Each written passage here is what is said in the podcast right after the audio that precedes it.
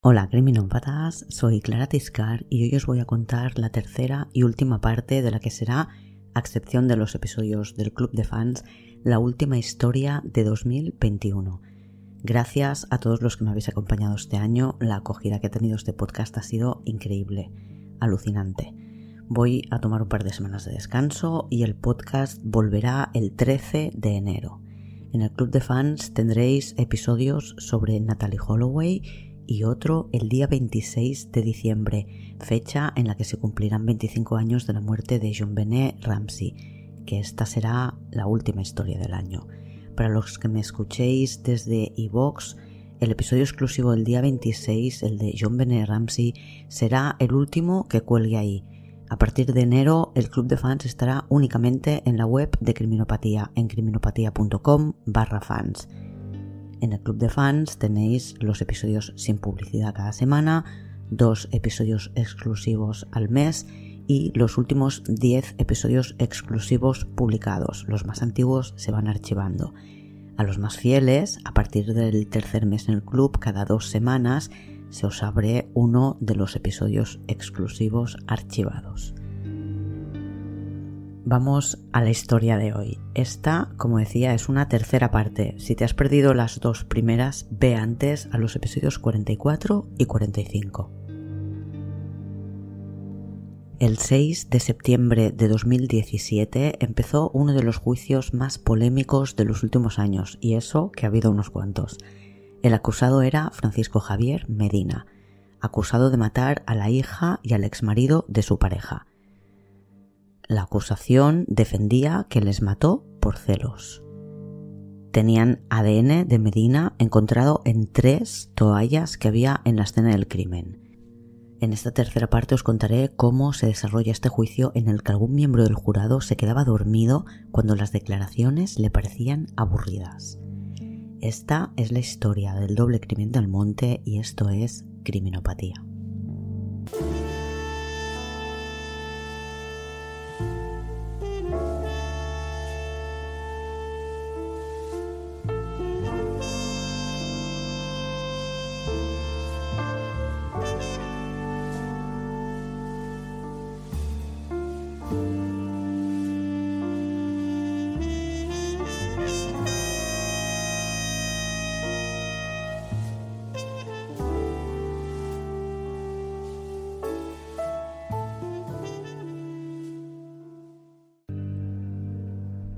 Es 9 de diciembre de 2014, medio año después de la detención de Francisco Medina, cuando el perito contratado por la acusación, Juan José Ellín, presenta su primer informe. Es un perito contratado por la acusación particular, pero cuyos informes son aceptados por fiscalía y juez. Quiere decir que asumen las conclusiones de estos peritajes. Se trata de un estudio sobre las huellas que encontraron en la escena del crimen Saben que corresponden a unas deportivas de la marca Nike de la talla 44 y que podrían ser modelos Air Downshifter 1 y 2, Air Acceleration y Accelerate. Lo que observa el perito es que en ninguna de las fotos tomadas de las huellas aparece el tacón de la suela, aunque el resto está perfectamente marcado. En ninguna posición, ni cuando luchaba, ni cuando andaba, ni cuando arrastró el cuerpo de Miguel Ángel, marcaba el tacón de la zapatilla tampoco cuando estaba parado de pie frente al baño lavándose o limpiando el cuchillo. La explicación a la falta del tacón en la huella es que quien calzaba esas zapatillas tenía un pie más pequeño, un par de tallas menos. Como el pie no llega hasta el final de la zapatilla, esos centímetros finales no reciben peso y por tanto no se imprimen en el suelo. La primera conclusión, pues, a la que llega el experto es que el asesino se calzó unas deportivas un par de tallas más grandes y lo hizo probablemente para engañar a los investigadores del mismo modo que se había puesto guantes para no dejar huellas. La hipótesis es que el asesino usó unas zapatillas que le iban grandes para cometer el asesinato y se las cambió para salir de la vivienda y no dejar huellas en la escalera o en la calle. Estas zapatillas nunca han aparecido. a pesar de que hay rumores que una vecina encontró unas zapatillas, le hizo una fotografía, se le enseñó a la Guardia Civil y la Guardia Civil descartó que tuvieran nada que ver. Si conocen los modelos y no eran ninguno de estos, pues es lógico, pero no ha trascendido qué modelo de zapatillas eran. Sobre el arma del crimen, los investigadores creen que es un cuchillo jamonero, que tiene una hoja de 1,6 centímetros de ancho de, igual ancho en todo el largo de la hoja y por eso se llevaron el cuchillo jamonero que había en la casa, aunque no tuviera a simple vista ningún tipo de mancha. Los análisis practicados en aquel cuchillo descartan que fuera el arma del crimen porque no han encontrado ningún tipo de resto. Sin embargo, el perito de la acusación particular considera que el arma del crimen no es un cuchillo jamonero cree que es un cuchillo tipo fileteador, más corto y ancho que un cuchillo jamonero y desde luego no tan flexible como un jamonero. Con un cuchillo jamonero sería difícil cortar con la punta un corte superficial en forma de X como el que hacen en la espalda de Miguel Ángel porque además los cuchillos jamoneros no terminan en pico sino en curva y tanto los cortes de la espalda de Miguel Ángel como los de las piernas de la niña se hicieron con la punta de un cuchillo. El perito, en consecuencia, cree que es un cuchillo de unos 2 centímetros de ancho por 17 de largo y que acaba en punta. Y cambiamos de año y nos vamos a 2015. El 25 de enero María habría cumplido 10 años. Y en algún momento de ese año Marianela se muda de nuevo y vuelve a vivir sola, lejos del monte, en otro pueblo, pero cerca de casa de su hermana, que es con quien había estado hasta ese momento. La psicóloga le recomienda que se apunte a clases de baile, que es algo que antes de la tragedia le gustaba hacer. Le dice que le servirá para salir de casa, conocer gente, hacer algo de ejercicio y entre una cosa y otra mejorar su salud mental y física. Ella promete pensárselo.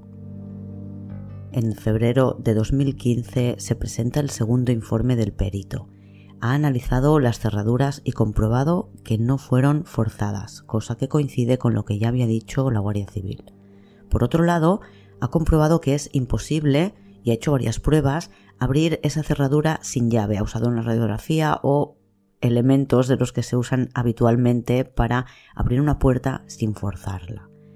Además, en este segundo informe, el aporta evidencias de que el asesino volvió a la escena del crimen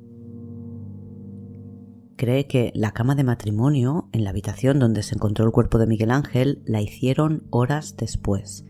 La cama la encontraron perfectamente hecha, pero en esa habitación hay marcas de lucha en el suelo, hay sangre. Miguel Ángel salió del baño y fue a refugiarse a esa habitación. La cama tiene restos de sangre de la lucha, tuvieron que por fuerza tocar la colcha con lo que se desharía o arrugaría la cama, pero la colcha estaba perfectamente colocada. El perito cree que durante la lucha tiraron de la colcha, que terminó con una esquina tocando el suelo sobre sangre y por tanto se impregnó de sangre. Después, al hacer la cama y estirar la colcha, la marca de sangre, que ya estaba seca, se quedó en ambos lados de donde antes estaba el pliegue. Con la cama hecha, la colcha no toca el suelo, por lo que deducen que cuando se manchó estaba tocando un charco de sangre del suelo. Además, el perito observa que no hay huellas apuntando hacia la cama, por lo que deduce que cuando se hizo la cama la sangre ya estaba seca y por eso el asesino pudo hacerla sin dejar huellas. Calcula que esto ocurre mínimo cuatro horas más tarde.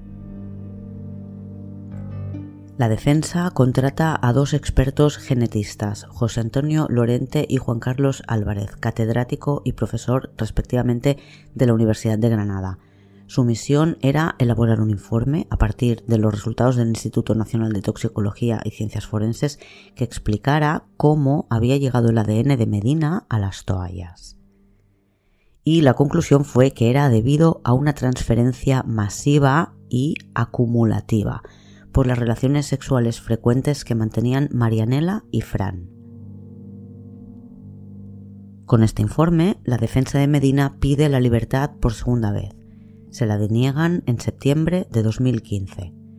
El auto de la juez explica que Marianela no usaba esas toallas para secarse cuando se duchaba, sino que lo hacía con su albornoz, y destaca que en alguna de las muestras analizadas, alguno de estos recortes de la toalla, solo había presencia de ADN de Medina, no de Marianela, pese a que los lavados degradan la calidad y la cantidad del ADN.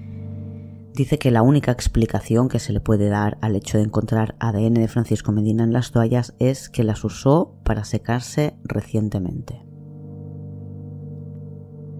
Además, indica que por los informes del perito se puede deducir que regresó a la escena en algún momento del domingo para limpiar el pasillo de entrada y la cocina, colocar la colcha y fue cuando puso la manta sobre el cuerpo de la niña. Es entre las dos visitas que podría haber usado los dos baños y dejar ADN en varias toallas. Porque la defensa decía que es como muy raro usar las toallas de todos los baños, que no podía ser y que por tanto solo podía ser debido a una transferencia indirecta ocurrida en la lavadora. La defensa apela, pero un tribunal de apelación desestima el recurso alegando que existe riesgo de fuga debido a la falta de arraigo familiar del imputado. No está casado, no tiene pareja, no tiene hijos, pero su familia sí que vive en el pueblo. Cuenta Marianela precisamente que la familia de Medina jamás intentó hablar ni una sola vez con ella una vez él estuvo detenido ni siquiera durante todos los meses en los que ella defendía la inocencia de Medina. Jamás se preocuparon por cómo estaba. Marianela, instalada en su nueva casa en otro pueblo, decide hacer caso de las recomendaciones de sus terapeutas y apuntarse a una academia de baile. Le han concedido una invalidez permanente porque tiene secuelas como la falta de concentración, ansiedad, insomnio, el objetivo con las clases de baile es que encuentre rutinas y momentos de distracción que la ayuden. En la academia de baile conoce a gente y se hace amiga de un chico y una chica. A ellos les cuenta lo que le pasa, la verdad. Y son ellos los que acuden a su casa cuando ella les llama en pleno ataque de ansiedad. Pasados unos meses, Marianela inicia una relación con este chico, Germán. Marianela cuenta que lo que siente no es amor, que no está enamorada de Germán, que ya no hay espacio para el amor en su vida. Lo que siente, dice, es otra cosa.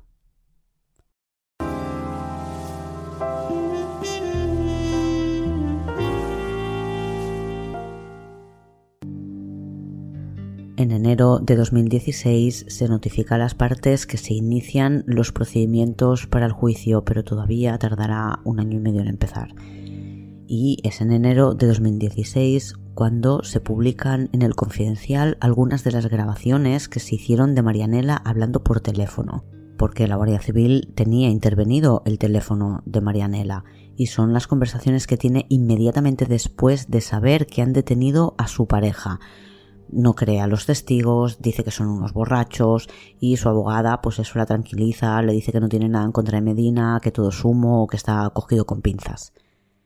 Una vez hechas públicas las grabaciones, la abogada de Marianela cree que se vulnera el derecho a la intimidad y la dignidad de su clienta, puesto que se hacen públicas conversaciones que no aportan nada a la causa judicial. Los únicos que han retirado las grabaciones, porque en el juzgado firman cuando van a sacar copias del expediente, es la defensa de Medina.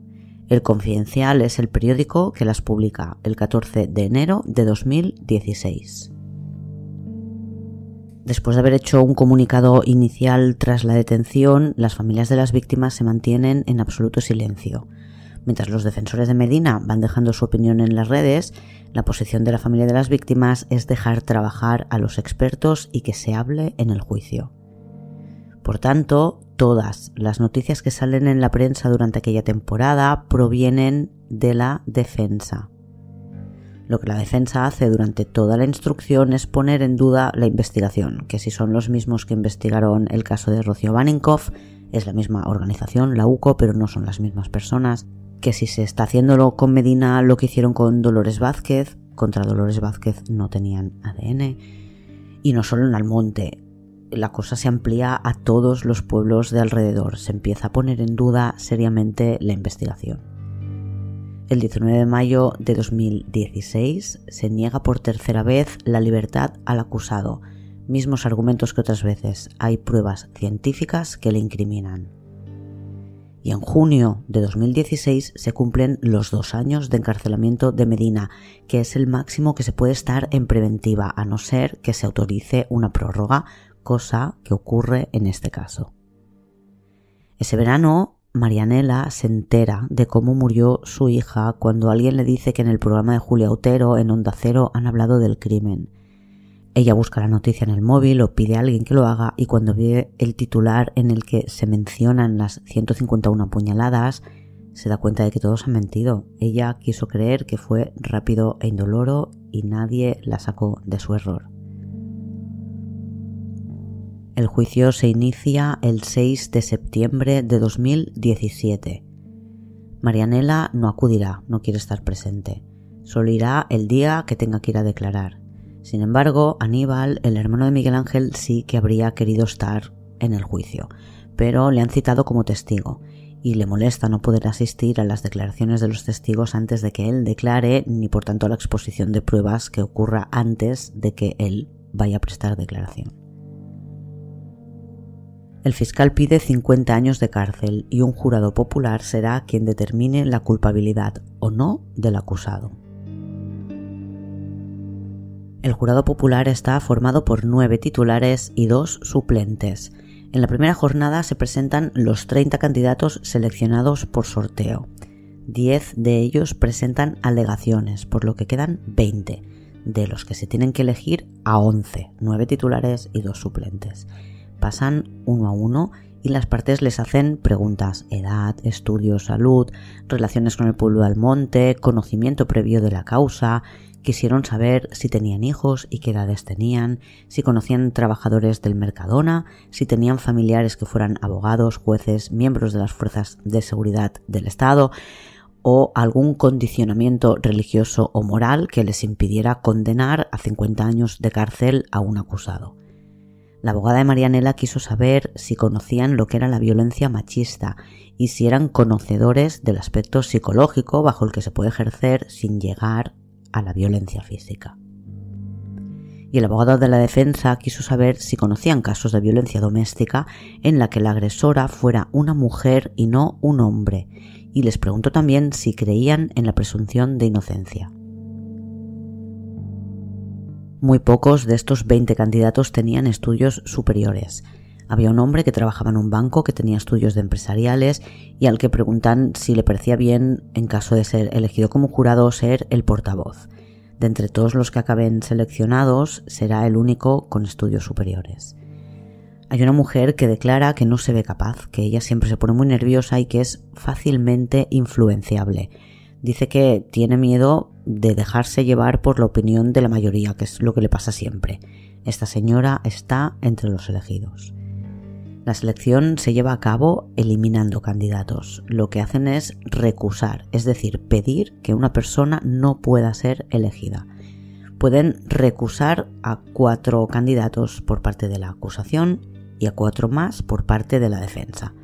Las acusaciones son tres partes, el abogado de Marianela, el abogado de los padres de Miguel Ángel y la fiscalía. Entre las tres partes deben recusar a cuatro personas. Las acusaciones tienen claro que hay que eliminar a dos que son amigos del hermano del acusado. Y dicen que por parte de la defensa parece que el criterio fue recusar a los más formados. De los doce que se quedan, se sortean los puestos para nueve titulares y dos suplentes. Solo una de estas once personas tiene estudios superiores y hay un estudiante universitario de psicología. Son cinco mujeres y cuatro hombres. Medina declara y cuenta lo de siempre, que estuvo trabajando por la tarde en el Mercadona y que al Pote y Almagro les vio, pero ya de noche, al salir de trabajar. Marianela declara primero ante el fiscal. Es un interrogatorio que permitieron grabarlo en parte y tenéis el enlace del vídeo en el blog. El fiscal le pregunta por las toallas, por cómo las lavaba. Y Marianela, que había declarado ante la Guardia Civil que cuando se marchó el 8 de abril de su casa había dejado toda la ropa de la casa limpia, vuelve a explicar cómo lava las toallas. A 40 grados y con un chorro de lejía. Lo que dice es que la toalla de la niña la lava aparte. No sabemos si Miguel Ángel las había lavado de nuevo, habían pasado tres semanas desde que Marianela se fue de casa y sí sabemos que la señora que les ayudaba con la limpieza no les lavaba la ropa. Y eso, en resumen, toallas lavadas a 40 grados con un chorro de lejía las que son blancas, excepto la toalla de su hija que dice que esa la lava aparte con el resto de ropa de la niña. Cuenta también que estuvo hablando con Medina por teléfono desde que salió del trabajo hasta que llegó a casa y que él no saludó a nadie por el camino mientras hablaba con ella, que serían, según la declaración de Medina, los caballistas, pero Marianela no le escuchó saludar a nadie. El interrogatorio al que la somete la defensa de Medina, esto ya no está grabado, por lo que cuentan es humillante. Muchas preguntas sobre sus relaciones sexuales con Medina. Necesitaban esos datos, imagino, para poder sostener la teoría de que el ADN de Medina encontrado en las toallas es debido precisamente a esos encuentros sexuales que ellos tenían cada día en el coche. También le preguntan si baila y si vive con un hombre que ahora es su novio. Y Marianela siente que se la está juzgando a ella, no al que supuestamente tenía el cuchillo. El jurado que puede hacer preguntas después de los interrogatorios decide no preguntar nada a Marianela Tampoco se lo preguntó a Medina cuando declaró antes que ella. Y en esta fase del juicio pasan todos los testigos de la acusación. La hipótesis es que el motivo que tenía el acusado para matar al ex marido y a la hija de su pareja fueron los celos. Las amigas y familia de Marianela comentan que Fran era una persona muy celosa, aunque Marianela no se daba cuenta. Fue poco a poco cambiando su forma de vestir y de comportarse. Marianela declaró que borraba las llamadas del móvil porque Fran siempre las revisaba. En el libro de Rocío Castrillo, 151 cuchilladas, hay muchísimos detalles sobre la relación que tenían Fran y Marianela. Ella dice que estaba cegada de amor y que no fue hasta mucho más tarde cuando se dio cuenta de qué tipo de relación habían tenido.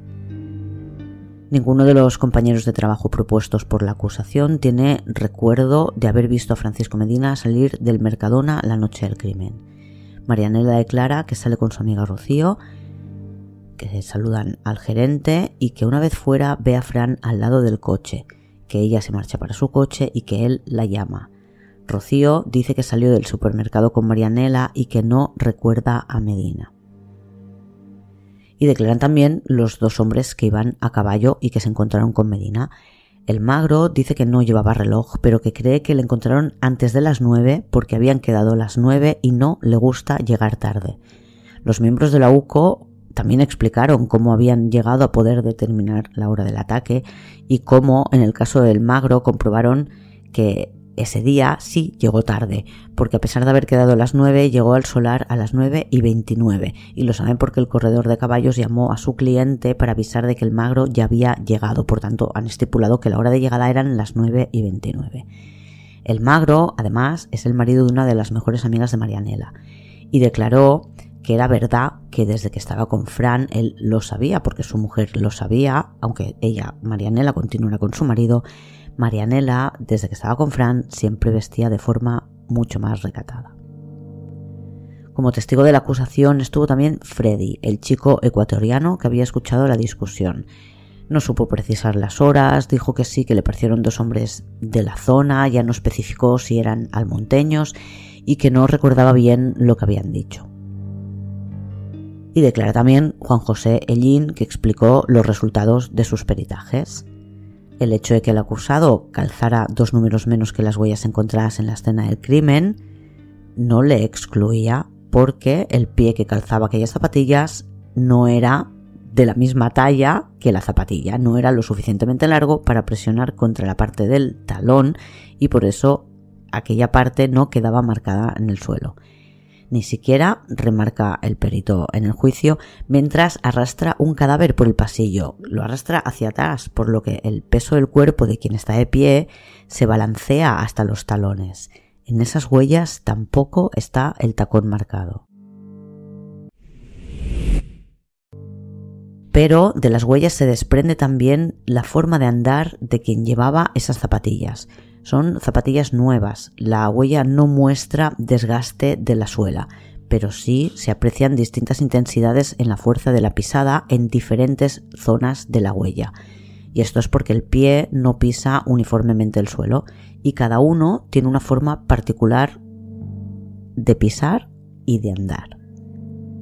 En el juicio declara el podólogo Pablo Martínez Escauriaza, estudia un vídeo de cómo anda el acusado. Sabe, por tanto, por qué el lado de las zapatillas presiona más al andar y coincide con las huellas encontradas. Explica que sin mayores pruebas no puede certificar que se trate del acusado, pero dice que el acusado encaja perfectamente por su forma de pisar con la persona que dejó las huellas en la vivienda.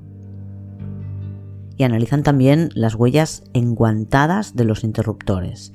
Juan José Ellín ha realizado pruebas con sangre de animal y guantes similares al que usaban los trabajadores del Mercadona, unos idénticos y otros parecidos. Ha probado con varios modelos y ha llegado a la conclusión de que las huellas que se encontraron en el baño de matrimonio están realizadas con unos guantes idénticos a los que usan en el Mercadona, como los que se llevaron de la taquilla de trabajo de Medina.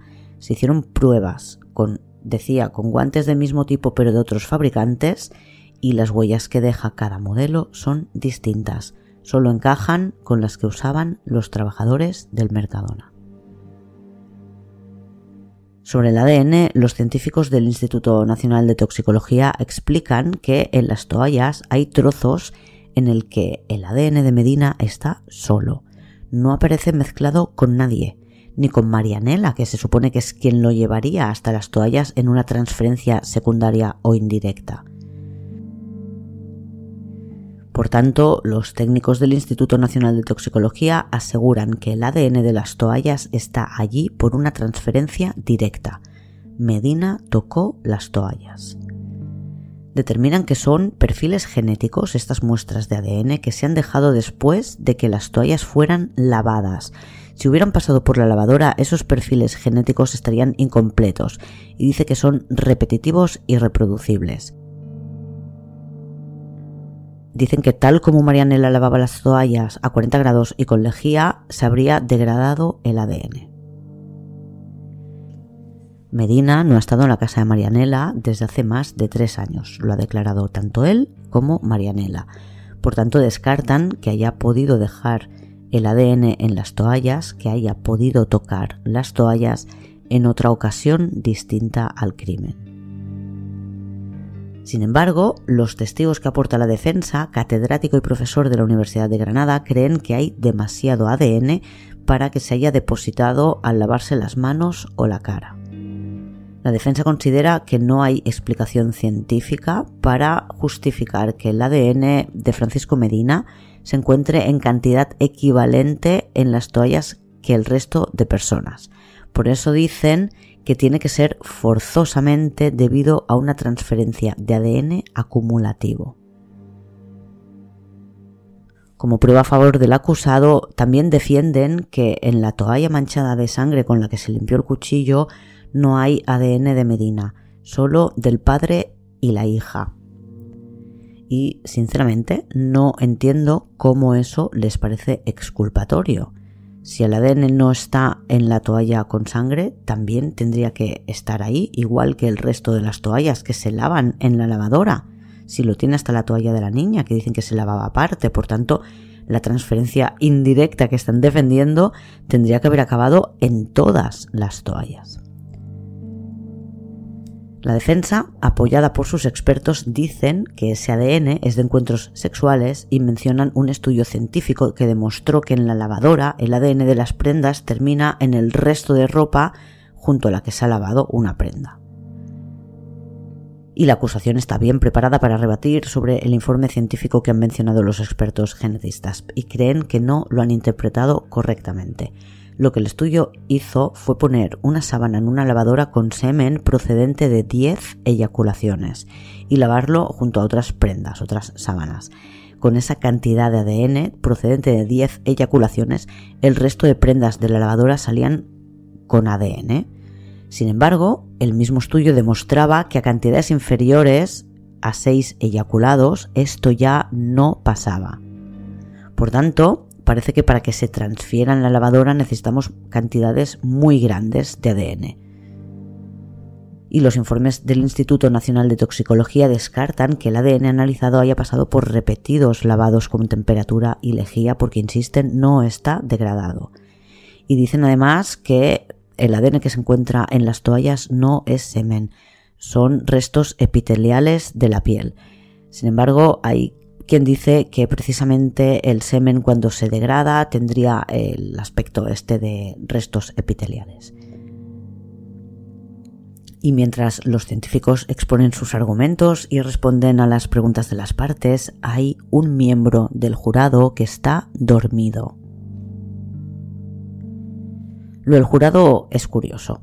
En la primera semana uno de los jurados se puso enfermo y fue sustituido, y una semana después el segundo sustituto, el único que queda, presenta un certificado alegando discapacidad mental. Dice que no se siente capaz de ejercer de jurado si ello trabaja. Si aceptan su renuncia, tienen que parar el juicio y elegir otro jurado porque es necesario que todos los jurados estén presentes desde la primera sesión por lo que no se podría incorporar un nuevo sustituto. Así que cruzan los dedos para que nadie se ponga enfermo y no aceptan la renuncia del jurado sustituto. Declaran también los médicos que realizaron las autopsias. Las víctimas tenían más heridas de las que se comunicaron a la prensa, no muchas más, pero en total suman 154. Miguel Ángel tenía 49 heridas y María 105 y en la última parte del juicio declaran los testigos de la defensa. Daisy, la hermana de Freddy, declara para la defensa. Insisten mucho en sus preguntas sobre si cuando estaba enviando mensajes oía la discusión o ya había terminado. Ella no sabe precisar la hora a la que empezó la discusión ni a la que terminó. Dice que en aquel momento pensaba que era una discusión de pareja porque escuchó a una niña gritar mamá, papá.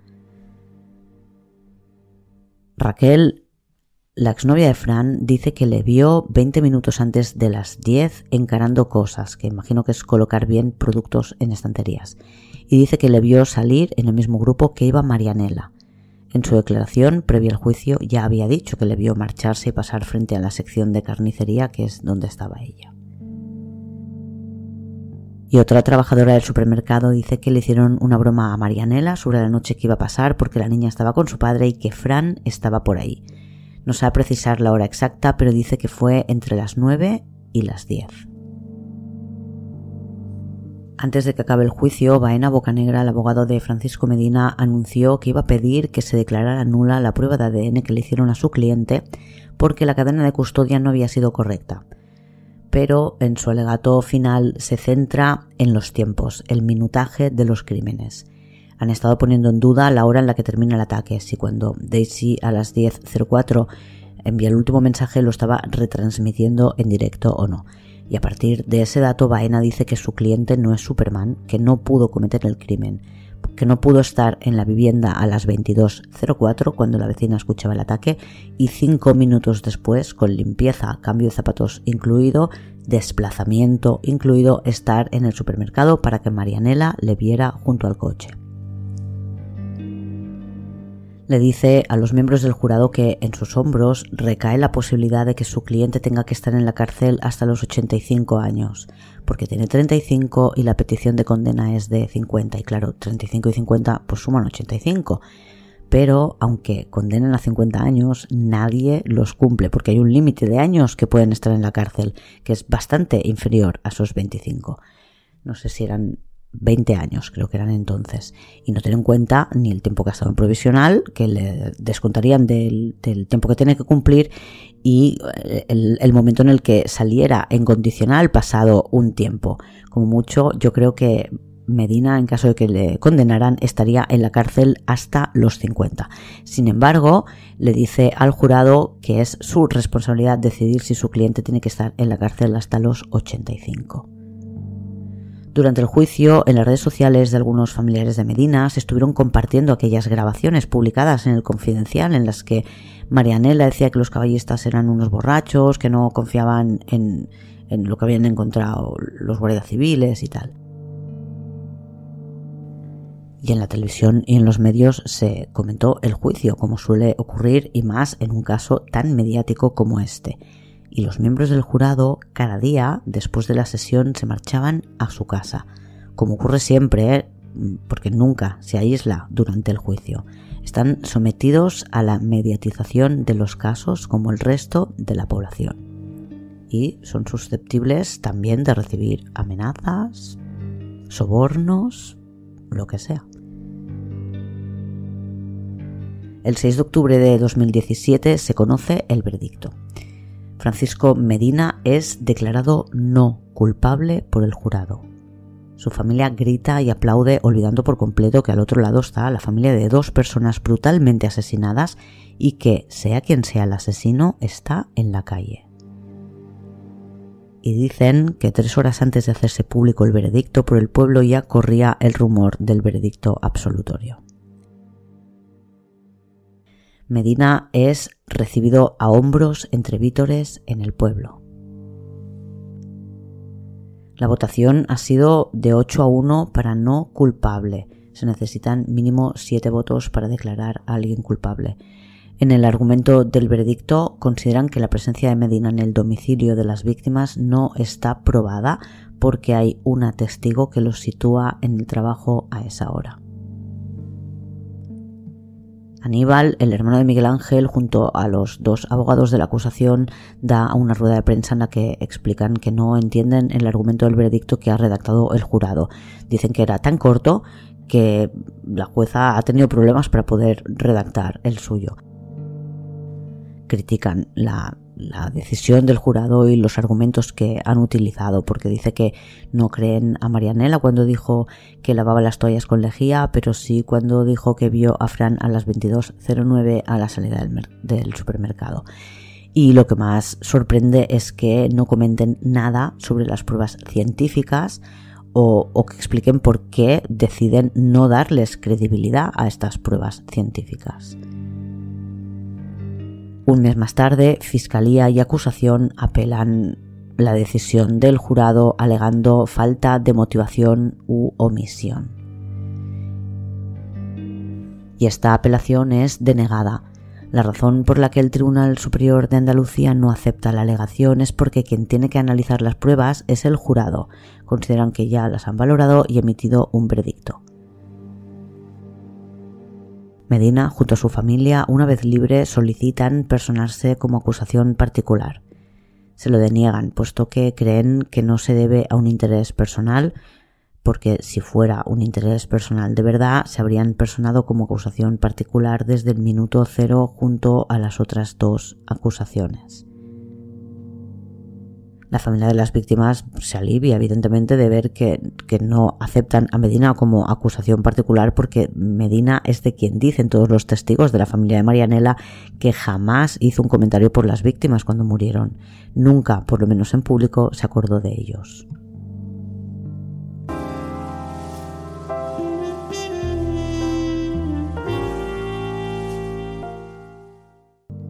Sobre el arma del crimen no se ha sabido nada hubo un cuchillo misterioso que apareció en el baño del Mercadona en el lavabo privado de las empleadas. Lo vio una que cuenta que avisó a sus tres compañeras más cercanas, sus amigas, que era un cuchillo con mango negro y que cuando lo ven empiezan a especular si es el arma del crimen. No quieren tocarlo, precisamente por si el criminal lo ha puesto ahí para que lo toquen y que otras personas acaben involucradas. No lo tocan, pero tampoco avisan a los investigadores. Y el cuchillo se queda ahí día tras día durante un par de semanas. Lo tuvieron que ver el resto de trabajadoras, pero nadie comentó nada y ninguna de ellas dio parte a la policía. Daba mal rollo y punto. Un día el cuchillo apareció en la sala de descanso del personal donde se hacen los bocatas. Vieron que alguien lo estaba utilizando para cortar un fuet, un salchichón o algo así.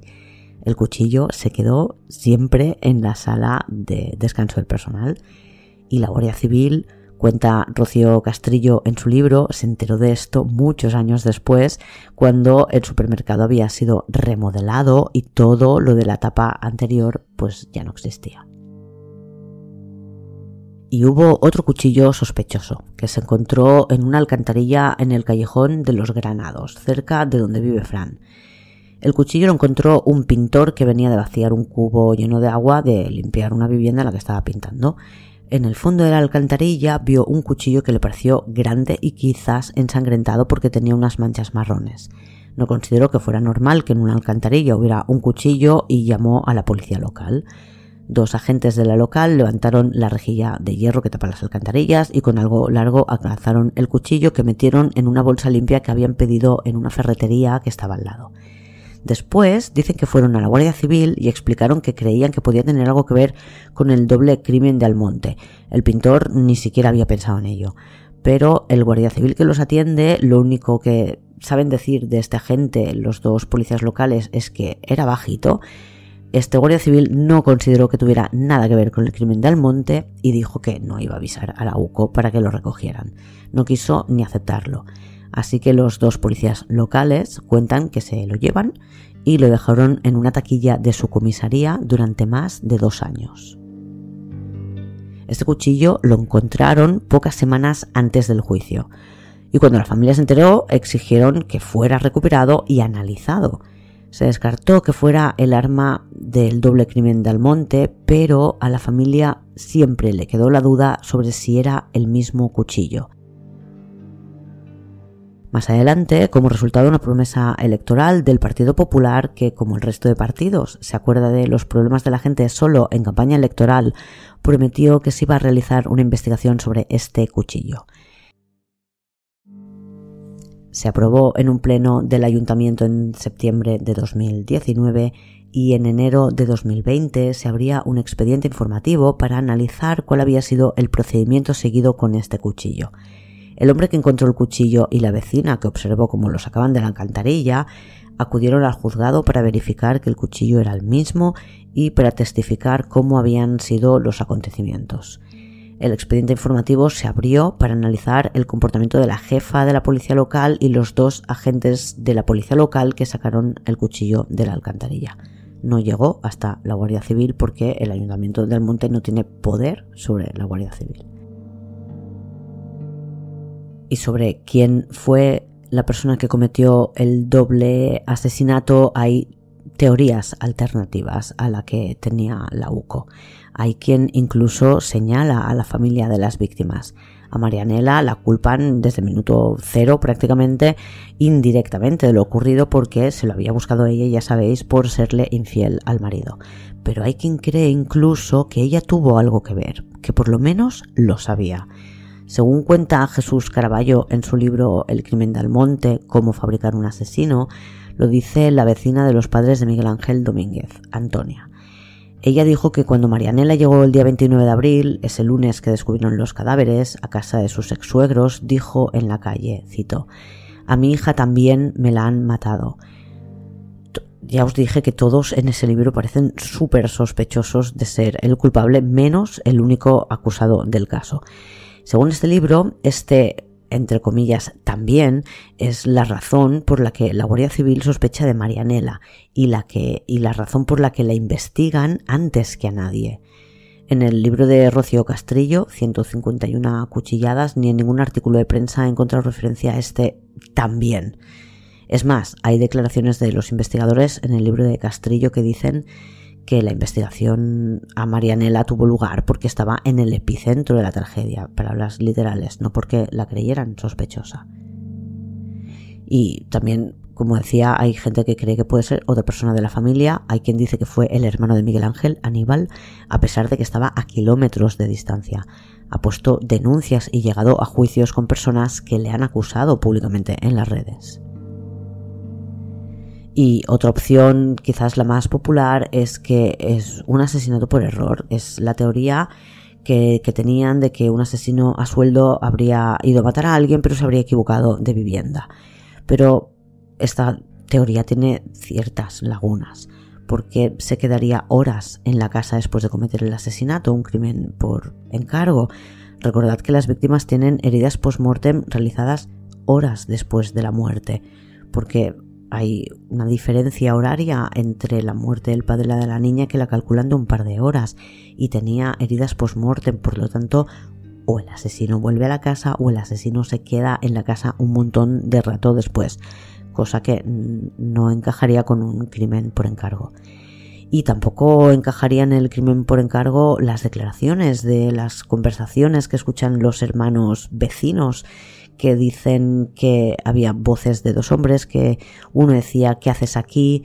y quizás el mismo o quizás el otro, no lo sabemos, decía me tienes harto.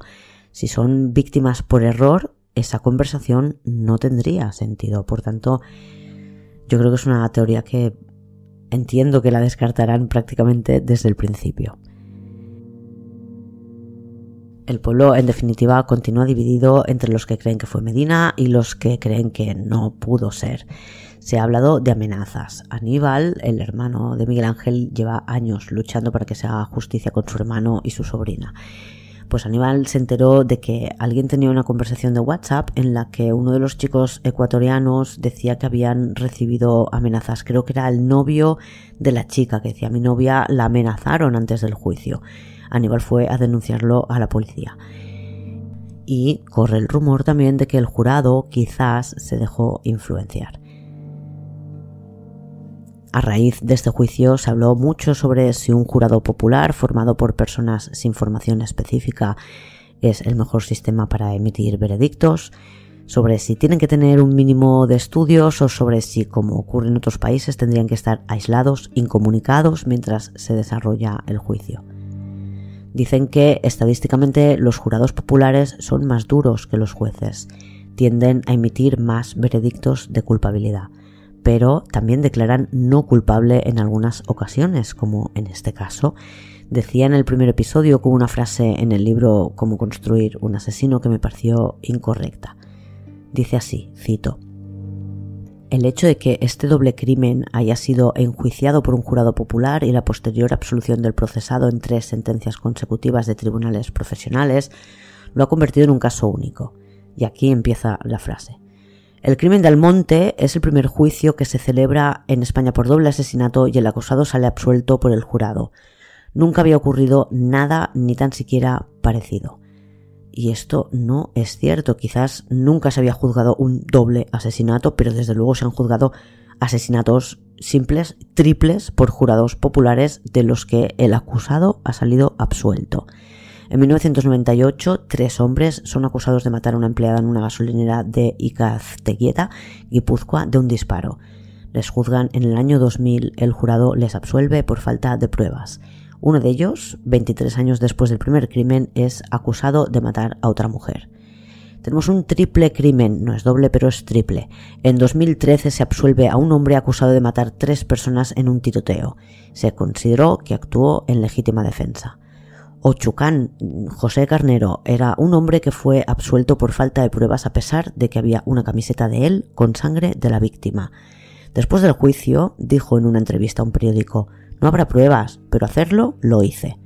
Se le juzgó por segunda vez y se le consideró culpable. Este crimen tuvo lugar en 2007, el juicio, la absolución y la confesión posterior ocurrieron en 2011.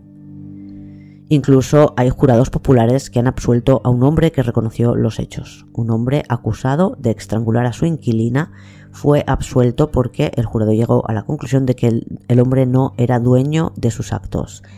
Esto ocurrió en Cantabria en 2013. Hay más, como podéis ver, juicios por asesinato en el que el jurado popular ha absuelto al acusado. Según la voz de Galicia, en un artículo de 2015, una de cada cinco sentencias de jurados son revocadas por el Supremo. En este caso no fue así. La Fiscalía, una vez perdida la primera apelación en el Tribunal Superior de Andalucía, decidió no recurrir más. Las familias sí, pero el Tribunal Supremo consideró de nuevo que la valoración de las pruebas las hacían en el juicio y que no podían revocar esa sentencia. En consecuencia, se ordenó reabrir el caso y volver a iniciar la investigación lo hizo un equipo distinto al de la primera investigación y por lo que cuentan no han conseguido llegar a conclusiones distintas de las que se obtuvieron en la primera investigación. En abril de 2019, la UCO vuelve a la casa en la que se cometió el doble asesinato y revisan la escena del crimen. Y según cuenta Cruz Morcillo en el ABC, cuando este nuevo equipo de investigación revisó los informes de las autopsias, descubrieron que Miguel Ángel tenía una herida previa, que ya estaba cicatrizada, la tenía en el hombro. El informe dice que tuvo que hacérsela tres o cuatro días antes de morir, quizás con la esquina con el canto de un mueble. Por otro lado, en la mano de Miguel Ángel parece que encontraron un trozo de papel higiénico que no guardaron. La familia de Marianela y la de Miguel Ángel se han unido en una sola acusación particular y tienen un nuevo abogado, José Ignacio Bidón. Piden una segunda autopsia, análisis del vestido y de la manta que cubría a la niña cuando la encontraron. La manta y el vestido se analizaron pero solo con un pequeño recorte y quieren que se analice de nuevo de forma más exhaustiva, igual que hicieron con las toallas en las que se encontró ADN y parece que Medina puso un recurso contra la exhumación de la niña alegando indefensión. Y Marianela no es capaz de ir al cementerio, pero quiere sentir que tiene cerca a su hija, por eso pidió que la incineraran. Durante los primeros cinco años después de un crimen no es posible hacerlo, pero consigue el permiso a los siete años, cuando se habla de una segunda autopsia, Probablemente quiera aprovechar la exhumación para realizar la cremación. Y piden también un informe complementario al que se hizo sobre las pisadas, esta vez realizado por un experto en biomecánica, antropometría y leyes de la física aplicadas a la anatomía humana, Juan Villarreal. Piden que se añada a este informe o que se use para realizarlo el vídeo de seguridad del Mercadona del mismo día del crimen en el que se ve andando al acusado del primer juicio. Y la familia pide también que se analicen las tuberías de los baños, porque no se ha hecho todavía a pesar de que una de las hipótesis era que el asesino se había duchado o lavado en los baños y se autoriza una segunda autopsia que llevará a cabo el antropólogo forense Francisco Echeverría, conocido porque fue quien identificó los huesos de los pequeños Ruth y José Bretón, que hasta entonces se creía que eran huesos de animales, y gracias a ello se pudo condenar a su asesino. Y durante 2020 se ralentizan los trámites debido a la pandemia que paralizó el mundo entero. Y en diciembre de 2020 alguien de la familia acude a la vivienda donde ocurrieron los hechos, que está cerrada desde entonces. En la habitación de la niña ve que hay algo de ropa debajo del armario. Lo saca y se encuentra con el anorak que María usaba para ir al colegio. Está rígido por el paso del tiempo, pero puede ver claramente que tiene salpicaduras de sangre avisan a la Guardia Civil y llevan la prenda al cuartel de Almonte para que procedan a enviarla para su análisis.